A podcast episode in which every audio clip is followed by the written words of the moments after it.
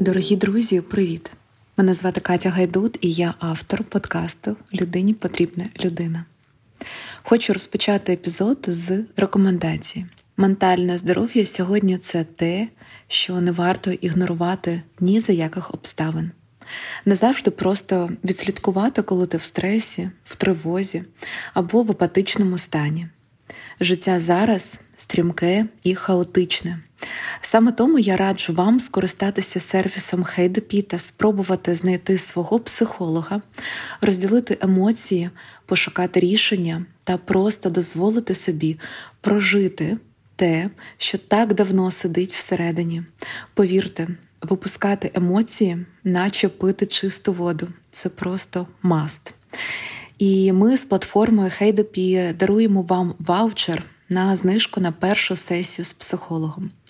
Лінк на сервіс та ваучер шукайте в описі епізоду подкасту та обов'язково скористуйтесь цією можливістю. А зараз переходимо до самого епізоду. Моя гостя сьогодні наша українська співачка Кола. Ми з Настею говорили пізно ввечері з приємною, вже такою трохи нічною атмосферою, коли ніхто і ніщо не заважає. Говорили про внутрішні зміни, які досить сильно впливають на оточення. Говорили про занурення в себе та трансформацію, про знайомство з собою з чистого листа. Настя розповіла про те, як вона вчиться тримати рівний стан спокою. Тобто, як це не сильно засмучуватися та одночасно не сильно радіти, а просто бути гармонійною, рівною в різних проявах себе. Та загалом, як іноді за виснажливих обставин продовжувати вірити собі, вірити в близьких і налаштовуватися на краще. Інтерв'ю щире та глибоке, і я запрошую вас до прослуховування.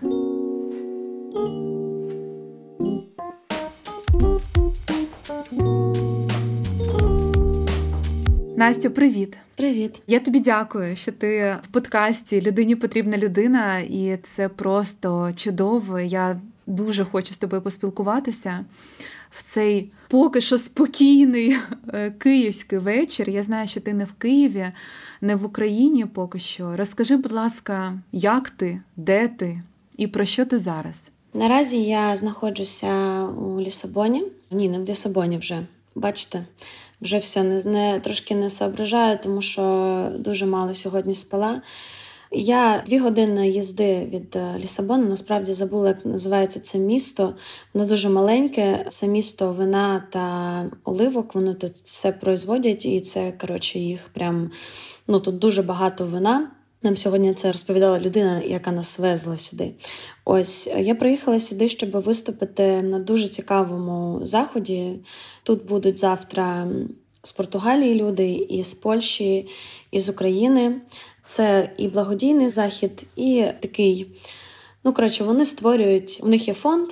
І насправді я не можу зараз розказати саме про що це буде, тому що сьогодні мені тільки Поліна, це мій концертний директор, надіслала, куди ми взагалі приїхали. Ось я буду це викладати в себе в інстаграм. Я думаю, що всі побачать, де я виступала. Це буде така дуже красива зала, з як ніби театр з такими червоними стільцями. Буде все дуже святково, красиво. Ось і для мене це відповідально, тому що співаю тільки я. І це буде мій концерт.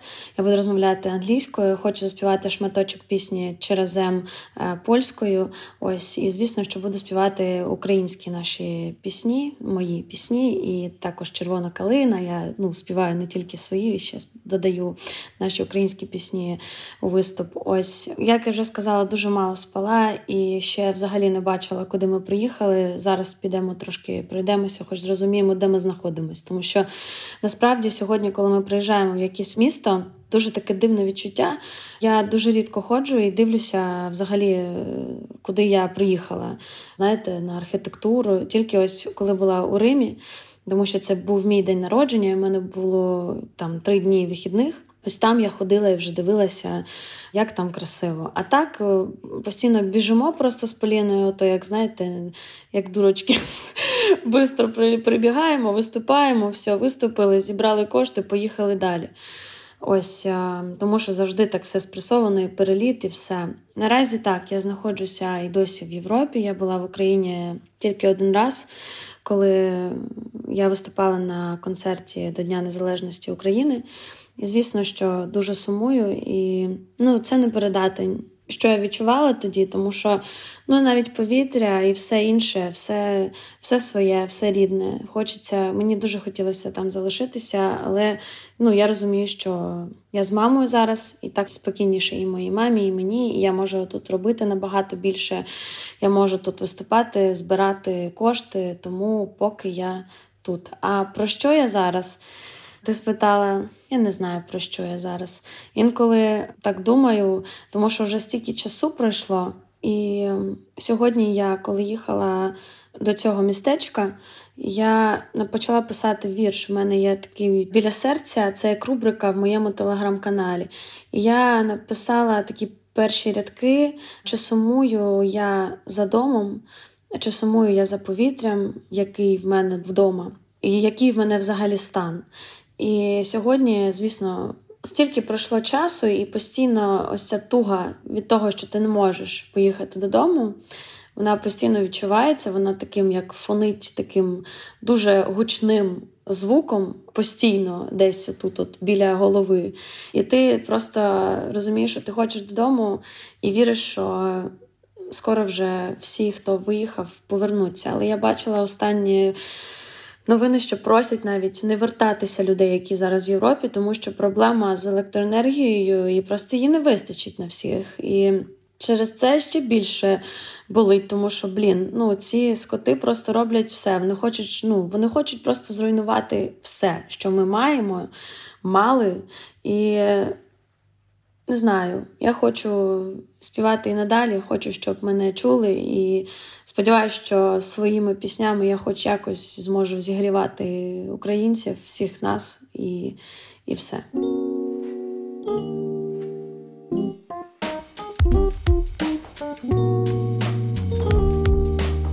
Ми так з тобою трошки заговорили про ситуацію, про війну. А я тобі хочу задати таке питання: як ти відчула, що, що саме ця війна оголила в тобі? Як вона відобразилася на тобі, на твоєму тілі, на психіці, загалом на твоєму житті? Хтось там, знаєш, розповідає різні історії, у когось там посипалось волосся, хтось там поміняв своє ставлення до людей, хтось переїхав, у когось тривожність піднялась. Як у тебе? Що в тебе вилізло або нічого не вилізло? Ця страшна війна вона розкрила мене в мені. Я максимально стала собою. Я взагалі не відчуваю сьогодні в собі якоїсь ем, фальші або якоїсь там щось вигадую. Я відчуваю просто себе максимально і максимально до себе прислухаюсь. Я раніше так не робила. Ось я знаю сьогодні, що якщо мені це подобається, справді щиро, якщо це написано там е, щиро, і я це максимально відчуваю, то це правда, і так стається, що людям це також подобається. Тобто я нічого сьогодні не вигадую. Я і раніше мало що вигадувала, але була така тема, що там я уявляла. Ось зараз я сяду, напишу про щось пісню, щось вигадую, якусь історію і напишу її. Сьогодні взагалі цього немає, і насправді я відповідала там і раніше в інтерв'ю, що дуже сильно все резонує сьогодні. Дуже резонує все, що відбувається в Україні, там з кожною людиною.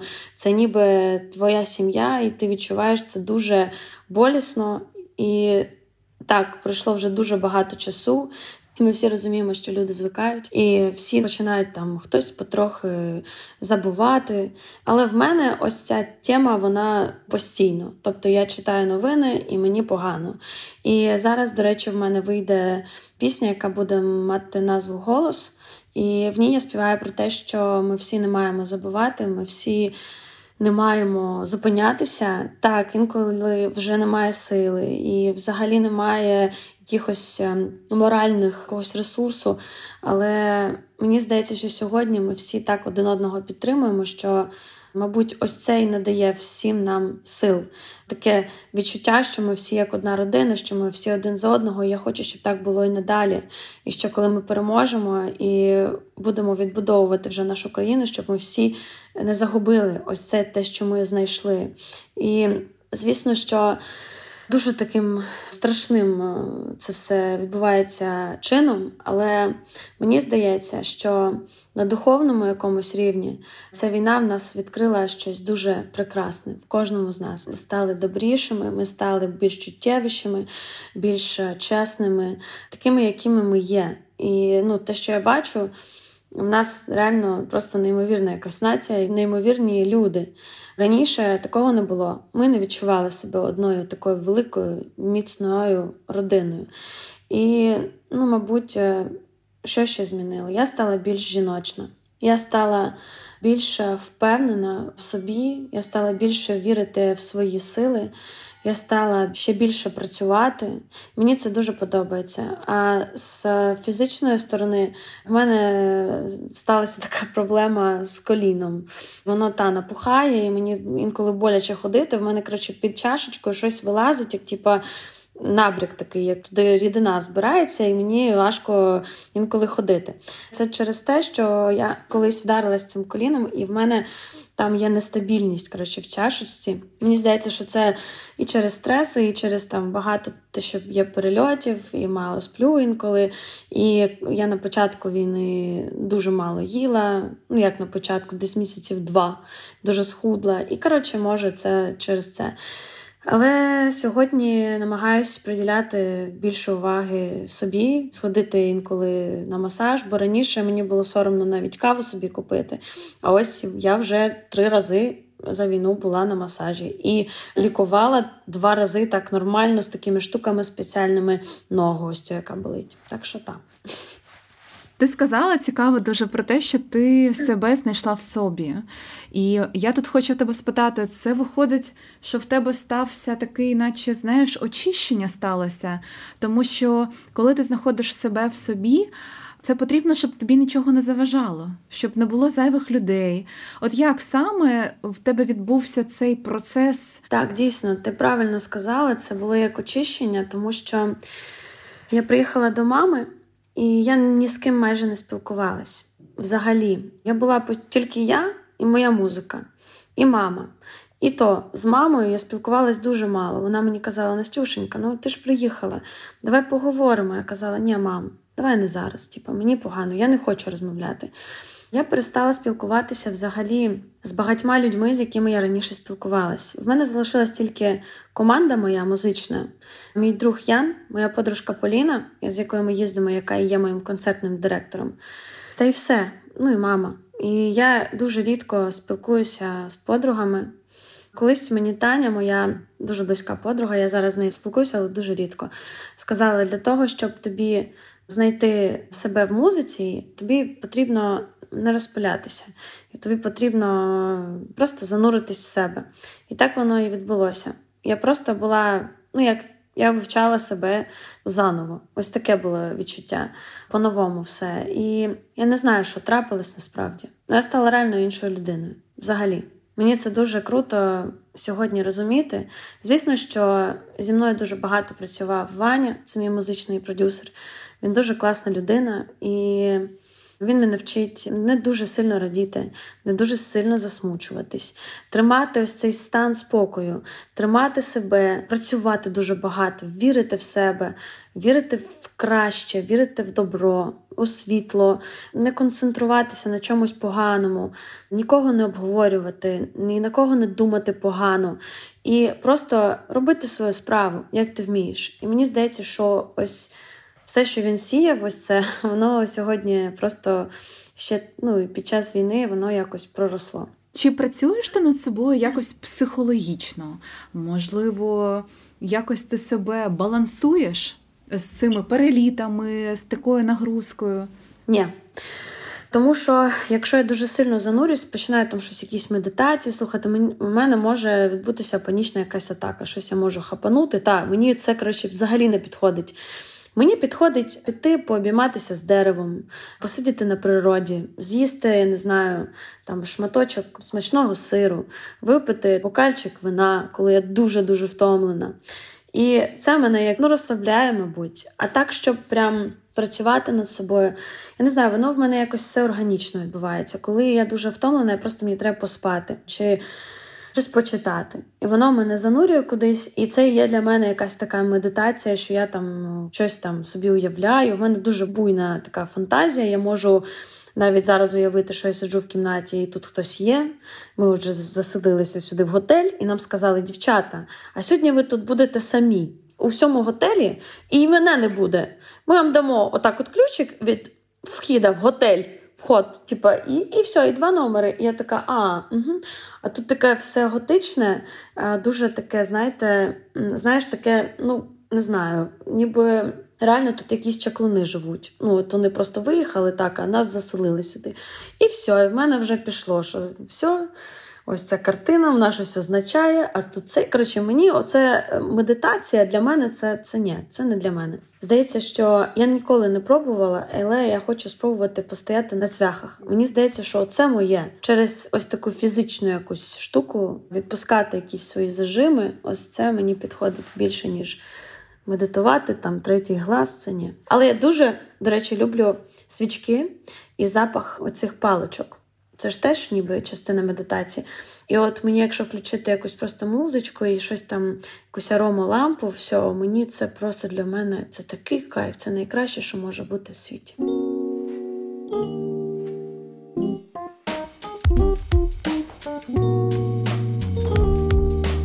Ти знаєш, є, до речі, ще такий вид медитації, я б його назвала медитацією через спів. І у мене я хочу з тобою поділитися таким. Тобі буде можливо приємно. Я коли вперше пішла на цвяхи, дівчинка-провідник, вона поставила мені твою пісню. І вона каже: Катю, ти так чудово намагаєшся щось співати. Будь ласка, прокричи, проспівай через ну, біль, той, який ти відчуваєш в цвяхах, зроби це через пісню. От, І я робила це через е, твою творчість. І ти знаєш, я все веду до того, ти біль проживаєш через пісні? Якщо ні, як ти проживаєш біль? Дуже сильно. Я вже я така стала плаксива, якась от саме з війною. І мені дуже важко співати пісні. Зараз трошки легше, може, тому що я їх стала співати частіше, ну це нормально. А в перші рази ну, я просто не могла співати, я просто починала ридати на кожній пісні. І реально, може, пісня це і є медитація, і може і тому мені не потрібно якось. Це є, мені здається, медитація, коли ти співаєш дуже чесно. І насправді інколи на деяких ось ні, зараз, мабуть, ні. Але раніше мені інколи було важко співати чесно. Мені важко було, ну, знаєш так, проживати те, що я співаю. Інколи мені взагалі не подобались мої пісні. Я думаю, Боже, ну що я співаю? Ну що це за фігня така? Ну я не хочу це співати. І така роблю вигляд, що я дуже радію, а вона не працює. Сьогодні е, я прям відчуваю всередині ось той стан, коли я входжу в якийсь такий емоційний, я не знаю, потік, і я можу от співати дуже чесно. Я розумію, що люди. Це відчувають, я не знаю, як це пояснити. От я прям я відчуваю ніби зв'язок. Такого не було в мене раніше. Наприклад, в мене є фраза там, де ой-ой-ой, та-да-да-да-да, ой-ой-ой, де в кімнаті лунає дитячий сміх. Ой-ой-ой, ти мене не відпустив, бо просто не сміх. І я на цій фразі, я просто, ти не розумієш, що зі мною відбувається. Я вже співаю цей приспів останній. Ой, чи то день, чи то ніч. В мене вже все. Я прям відчуваю таку енергію в собі. І я розумію, що воно, як знаєш, закручується типу між мною і людьми, і це настільки круто. Я виходжу така: а, а, Поліна, це було дуже класно. Боже, і я там і можу і заплакати. І, і коли я розумію, про що от я, коли я входжу, розумію, про що я співаю. Це дуже круто.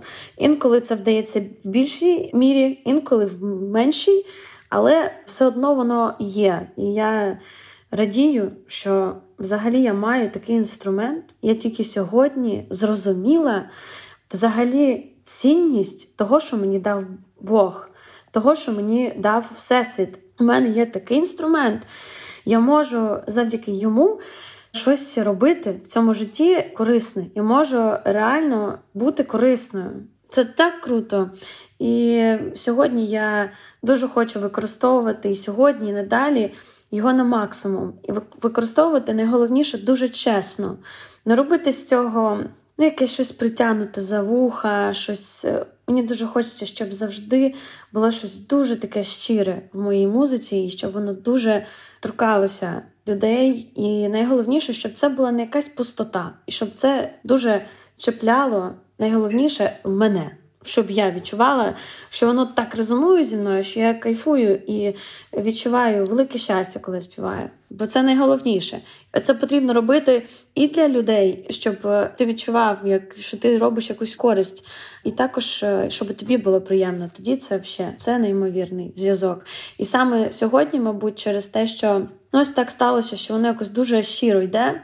І я відчуваю дуже сильний зв'язок з людьми сьогодні. Ти стільки розказала про голос, про цей дар, і я хочу в тебе спитати, коли ти вперше в житті відкрила в собі свій голос, і внутрішній, і фізично голос, коли ти відчула, що в тебе є цей дар? З війною. Ой, Боже, хочу плакати. Реально з війною, прикинь, ну це просто капець. Я співала все життя, і я, типа, намагалась, мабуть, я не знаю, що я ну, я співала і класно, і професійно, і мені завжди було замало, мені завжди було. Тут ніде не дотягнула, тут не цей, тут можна краще, тут можна вище, тут можна сильніше, тут можна більше мілізмів, тут можна ще. А відкрила я свій голос реально, як от ти кажеш, ну там дар, і що в мене це не я така крута, це не я така класна, я співаю. Дивіться, ні, це щось інше. От я зрозуміла, що це щось інше, і що ну, чомусь саме мені ось дали можливість співати, комусь дали можливість е, робити неймовірні сценарії до фільмів, комусь дали можливість бути шикарним доктором, комусь дали шикарну можливість, я не знаю, робити якісь свічки, комусь. Е, у кожного у нас є свій дар, і усвідомлення його от реально прийшло до мене тільки під час війни. І сьогодні мені не важливо, як я дотягнула, що я заспівала. Мені важливо, щоб це співало щось зсередини. Так склалося, що от вже, мабуть, третій раз сьогодні я робила це втретє. Я записую пісні через навушник. Я створюю біт і потім сідаю. І ось на вулиці, або там, я не знаю, де я є, от наспівую і роблю таку демку, і відсилаю її, або викладаю в інстаграм. І завжди ось ця перша версія, вона ну, вона сама крута, вона така якась дуже чесна. І сьогодні я знову Міші відправляла в голос, який я записала ще, коли я була в Ізраїлі, на пісню Голос. Бо я переписала її десь місяць тому, і воно не працює. Типа, я не знаю чому. Оце ще й тема з'явилася з першим дублем. На концертах я можу входити в стан і заспівати от якось так, от ну, чуттєво. А коли ти приходиш на студію і переписуєш те, що є, ну от не знаю, воно якось штучно трошки вже звучить. І сьогодні я відправляла знову міші ці акапели жахливі, просто з навушника взяті, там куча шумів, якийсь ужас просто. Він же думає, Настя, це ну, це ми ж разом так записали. Це було просто от, вокал з, з, з навушника від айфона на лавочці, де всі люди ходять, шум. Тому не знаю, от якось. Таке усвідомлення, що я реально співаю, і що в мене є голос прийшло реально з початком війни.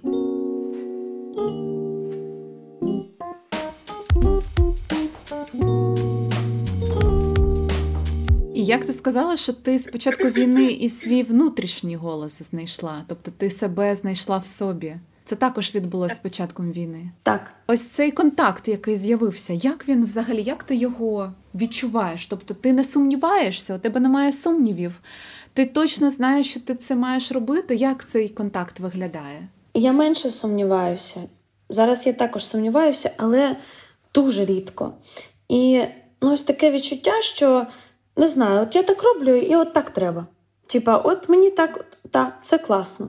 І відчуття, що не знаю, я ніби почала довіряти просто собі і відчувати себе, не дивитися, як роблять інші, не порівнювати себе там, ось там так зробили класно, мені треба також. Якось оцінюю просто і думаю, вау, як прикольно. І немає такого, о, а зроблю і я. Коротше, не знаю чому. От просто от роблю так, значить, так сьогодні я відчуваю. Якось так, почала просто довіряти собі. Раніше не було такого. А чи були у тебе складності колись з вираженням себе? З таким, знаєш, саме відкритим, справжнім вираженням? Боже, це була, коротше, в мене така проблема. Я не знала, чому так відбувається. Насправді я завжди була людиною дуже відкритою. Ну, це знала там моя мама, мої друзі.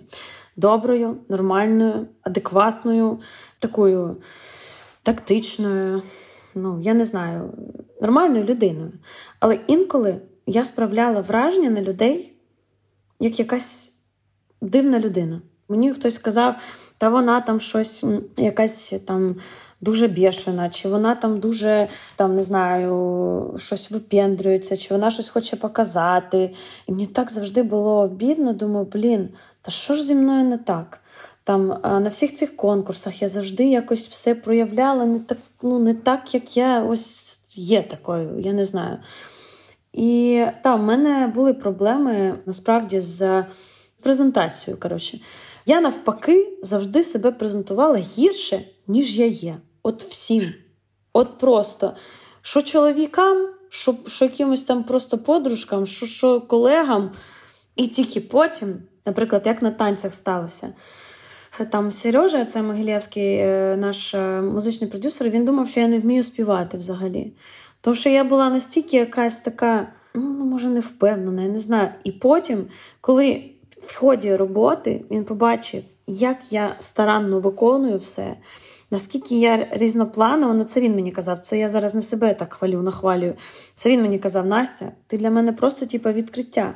Коротше, може, просто треба було мені більше часу, щоб з людиною поспілкуватися і себе якось нормально презентувати. Але це перше враження, ну завжди щось дуже мене погано це виходило робити.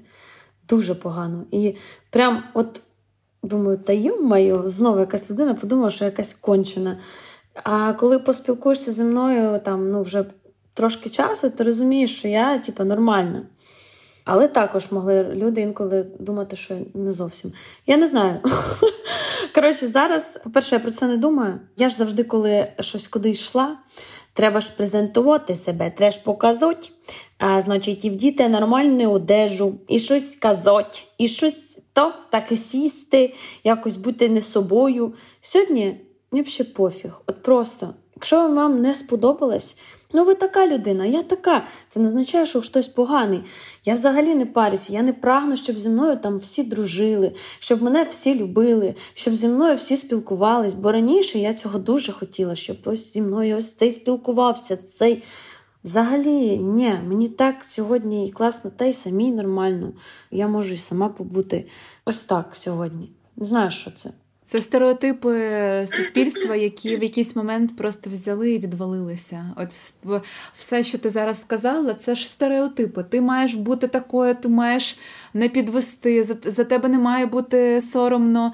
Ти, ну, тобто, І ти розумієш, що це все це не ти. А може, ти зараз хвилюєшся, і ти не хочеш бути саме такою, якою очікують від тебе. От, Це цікаво. У мене для тебе є таке питання: про що сьогодні? Твій голос? Про життя, про все, що відбувається навколо, про почуття, про просто, мабуть, те, що відчуває кожна людина. Інколи страх, інколи хочеться там, я не знаю, закритися від всіх. Інколи ми поринаємо в якісь такі спогади, інколи ми навпаки щось собі малюємо і хочемо, щоб так було. А інколи ми дуже закохуємося, інколи ми дуже нам дуже боляче від того, що ми втратили це кохання. Ось про це, просто про життя. Я, до речі, дивилась твій інстаграм, і мені настільки подобається, як ти презентуєш пісні. Ти молода, красива дівчина в різних красивих місцях, таких, знаєш, де немає нічого зайвого. Є тільки ти, трошки вітру, твій голос і такий, знаєш, глибина в словах. І це так класно, тому що тобі не потрібно більше нічого. Тобто все є, наче все є всередині. І це дійсно класно. І я хотіла, знаєш, підвожу тебе, як ти йшла до такого самовираження? Тобто, це ж реальний потік. Ти просто ставиш е, там телефон, ти знімаєш себе, і ти зсередині назовні виражаєш себе. Блін, я так хотіла, щоб завжди так було в мене. Це так круто.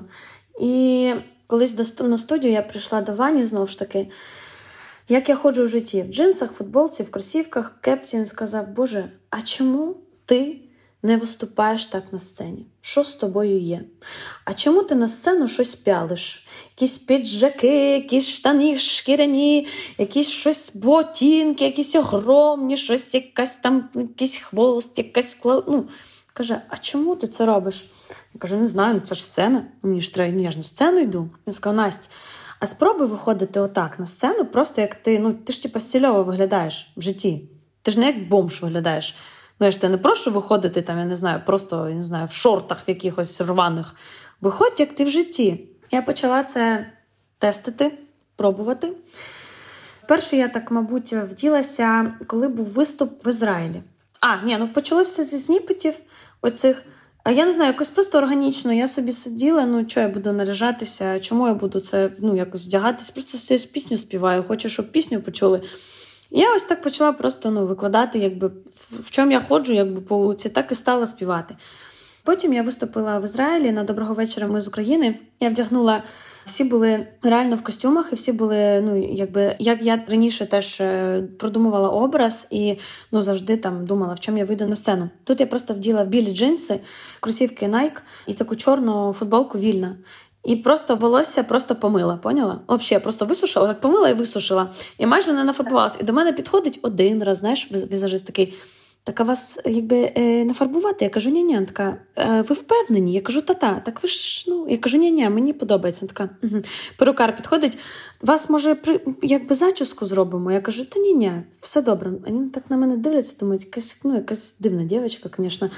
І ну тоді ще тільки все там починалося чи разом. І ну, звісно, що мене мало хто там міг знати. І я виходжу на сцену і відчуваю просто Катя, я відчуваю, що. Боже, поняла, мені нічого не заважає. Не бісить нічого.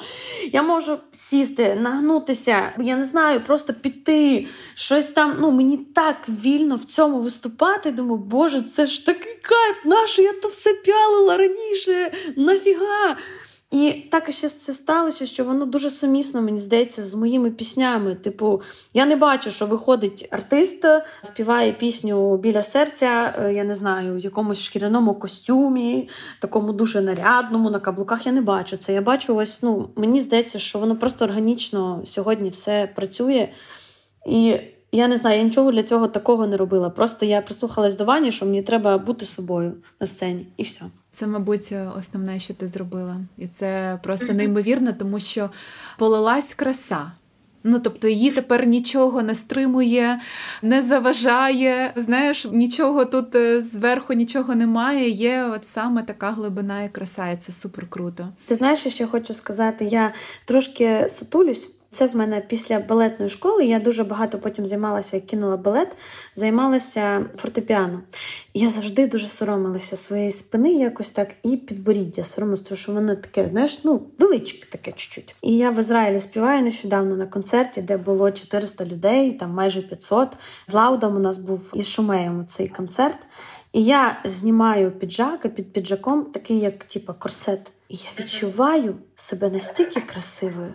Я думаю, Боже, і мені так от поняла, я от себе відчуваю, я співаю, думаю, Боже, як мені органічно, навіть в корсеті вже органічно. І я так, ну, у мене були такі розхлябані великі штани і корсет. Це так прикольно, і мені взагалі пофіг, як я виглядаю з лівої сторони, яка в мене робоча сторона, як мене хто сфоткає. Я така стою, думаю, блін, класно. І ніби ну, якось я не знаю, ніби співає не не просто голос, а типа я відчуваю, що я співаю. Все моє тіло співає. Це так прикольно. Це дуже круто. Ти знаєш, я тебе дуже розумію. У мене такі відчуття були, коли я була в Німеччині. Я була також, ти поїхала, і я поїхала з України і десь на два місяці. І так вийшло, що я була абсолютно одна. Звичайно, я зрозуміла, що ще трошки і я кудись в депресію піду. Але коли я повернулася в Україну, на деякий час мені вистачило ось цього суперкрутого контакту. Тобто, коли ти стільки часу проводиш на самоті з собою, реально сумнівів немає. Тобто, ти чітко знаєш, чого ти хочеш, чого ти не хочеш. І якось е, немає цих, знаєш, коливань. От, Але втримати це також непросто, тому що коли ти вже йдеш в соціум, це непросто, тому що ти якось і занурюєшся ну, в інших людей. А ти так взагалі це концерт, і я не знаю, наповнення в тебе як відбувається? Я не відчуваю, що я щось втрачаю, коли я виступаю на концертах. Я навпаки відчуваю, що я щось здобуваю на цих концертах. Тому що коли я бачу наших людей, які просто, ну я ж кажу, що це просто якась така, знаєш, жадана зустріч людей, родини. Ось кожного разу відчуваю саме це. Я саме тому і не спілкуюся багато зараз з людьми. І інколи коли ну мене знають е, мої дуже близькі люди, що я така чуть-чуть тютю. І я можу інколи, от ми зустрілись, а я можу сказати, та ні, вибачте, мені треба відійти, там, посидяти щось. І може піти посидяти, там, знаєш, сама. Ну, типа, прийшли на. Ну, вони дивляться на мене, думають, ну, якась ну, тютю просто. А інколи, коли є перегруз, а я відчуваю, що дуже багато спілкування, я просто перестаю менше, ну, починаю менше спілкуватися. І це реально дійсно крутий стан. Це не означає, що треба ну прям взагалі не з ким не спілкуватися. Є різні люди.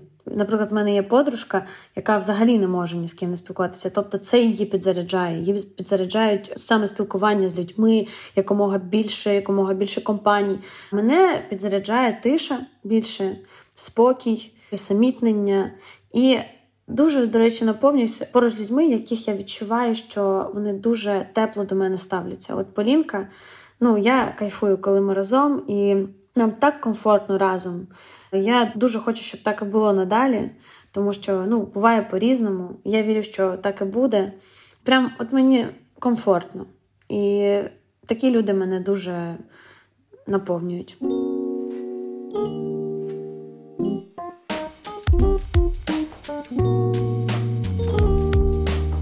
Ми потихеньку будемо завершувати, і я хочу задати ще декілька питань. Щодо негативу, як ти звільняєшся від негативу? В мене, коротше, я така людина, в мене є фаза ранку. Я кожен ранок зла. Я не знаю чому. Кожного ранку я дуже погана людина. Ну, не дуже. Я знаєш така, мама підходить, Настюшечка, що ж тобі? Мам, я нічого не буду. Мам, все. Ну, тобто я можу так відповісти. Потім проходить реально хвилин 30, я підходжу, говорю, мамуль, ну ти ж знаєш, вибачте, будь ласка, ну це ж в мене просто, ну, це психі ранкові. Коротше, зранку зі мною краще не розмовляти. Я не знаю, звідки це взялося, це в мене дуже давно. Дуже давно. От я тупо не люблю ранок. От Просто я не люблю от хвилин 30. От як починається, все, це для мене мені треба випити каву. Я завжди, коли я в Києві, я виходжу, просто так от тікаю на двір, отак я тільки встаю, одягаю штани і беру собі каву, щоб ніхто не бачив. Я так гуляю десь півгодини і приходжу вже додому нормальною людиною. Ще як я негатив, я не знаю, у мене може бути таке відчуття всередині, дуже таке щось болить, щось воно прям бісить. Знаєш, от буває таке, що ти там втомився, або там все дістало, багато інформації, купа там, я не знаю, пишуть в одну хвилину там купа людей, ти не встигаєш кудись, там щось не вийшло, і ти такий, блін, ти такий злий. І все, я можу поплакати так дуже сильно. І ще зробити отак. Я отак часто роблю просто. Ну, так, ну не часто, коли я саме от мене щось все от накипіло. І все, і мене попускає. Через сльози. Через сльози, через якісь покричати, щось там, побігати, все. І воно дуже швидко відпускає. А так, щоб прям якоїсь такої злості, прям щось ну, такої в мене немає. Зараз такого стану. Є просто коли щось збісило, і я там ну, накопилося, і я дуже там щось не вийшло, не встигла, щось там болить. коротше, І все. Оце я можу поплакати, і і все, і йду далі. Але ранок це просто краще до мене не підходити. І я е, вже завершую. У мене для тебе таке питання. Мені сподобались слова, ти співаєш. Я тебе ношу в кишені біля серця, і далі ти кажеш, бо я жива. Як це відчувати себе живою? Ой Боже, Катя, ти такі питання задаєш, що я хочу плакати. Я не знаю, воно так мені резонує, це просто жесть. Відчувати себе живою це дозволяти собі проявляти, по-перше, емоції собі, от різні, які ти хочеш. Звісно, ну там в здоровому глузді, ну я маю на увазі там не, підходити, там не орати людині щось в лице. Тобто просто дозволяти собі жити це життя, не просто щось робити вигляд, що ти живий, а справді його жити. Якщо тобі дуже смачно, ти кажеш, Боже, як смачно! Ну це ну я не знаю, ну це так смачно. Якщо хтось когось ти бачиш гарні квіти, ти підходиш і кажеш, Боже, ну а що за квіти у вас такі неймовірні? Якщо хтось класно, я не знаю, співає, ти підходиш і кажеш, Боже. Ну це просто в мене мурахи. Я тобі дуже дякую за це. Це неймовірно. Не боятися казати і людям, і собі якісь речі, які є простими і дуже зрозумілими, але ми чомусь Часто боїмося сказати один одному там, не знаю, комплімент, або там, не знаю, якщо тобі тут дме кондьор, пересісти за інший стіл і сказати, вибачте, мені тут не подобається, мені тут дме. Коротше, бути просто, я не знаю, щирим самим собою, з оточенням, просто жити ну, так, як тобі комфортно, і так, як ти вважаєш це за правильно. Розвиватися обов'язково, бо жити життя без розвитку це як не жити його зовсім. Це так круто дізнаватися щось нове і в собі, і в середовищі, і щось е, вивчати якісь нові мови, читати нові книжки, вивчати якісь нові професії, удосконалювати свою професію. Я не знаю, любити просто життя, дійсно цінувати. Як я співаю, знаєш, в пісні, ось в мене там такий посил і є. А хтось не бачить і не чує, але відчуває, як музика звучить, і який барвистий світ. А хтось бачить і все чує, але не любить життя, бо серце є глухим, а душа сліпа. Типу, що інколи люди, які не бачать, на жаль, або не чують, вони якось більше хапаються за це життя, його більше цінують. А люди, в яких все є. Насправді, і зір, і там, і вони можуть чути все. Вони якось інколи так біжуть і так взагалі ну, не живуть життя, а просто щось щось роблять. Бажаю просто реально цінувати життя і жити його щиро. Просто розуміти, що воно в тебе одне. І обов'язково те, що я сьогодні відчуваю, це робити якусь користь. Це, блін, це так круто, коли ти робиш щось от не для себе, а для когось. І тому то тій людині це від того приємно і стає її краще життя від цього. Це щось неймовірне. Дякую тобі дуже. І тобі, Катюша, ти дуже світла і дуже класна дівчина. Мені дуже приємно. Такі питання, ти дуже класна. Дякую тобі. Дякую.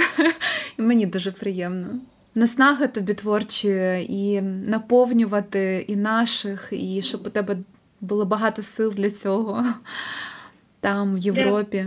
Дякую, дякую. І дуже вірю насправді, що вже скоро все це закінчиться, що ми всі трошки відпочинемо, порадіємо. Радіти будемо все життя, це звісно, і наберемося сили, будемо вже якомога швидше відбудовувати все і жити в неймовірній крутій країні. Україні. Гарного вечора бажаю, класного океану. А тут немає його. Нас завезли в якесь місто, де немає. Тут тільки вино, Катя, я пішла. Гарного тобі винного вечора тоді. Дякую.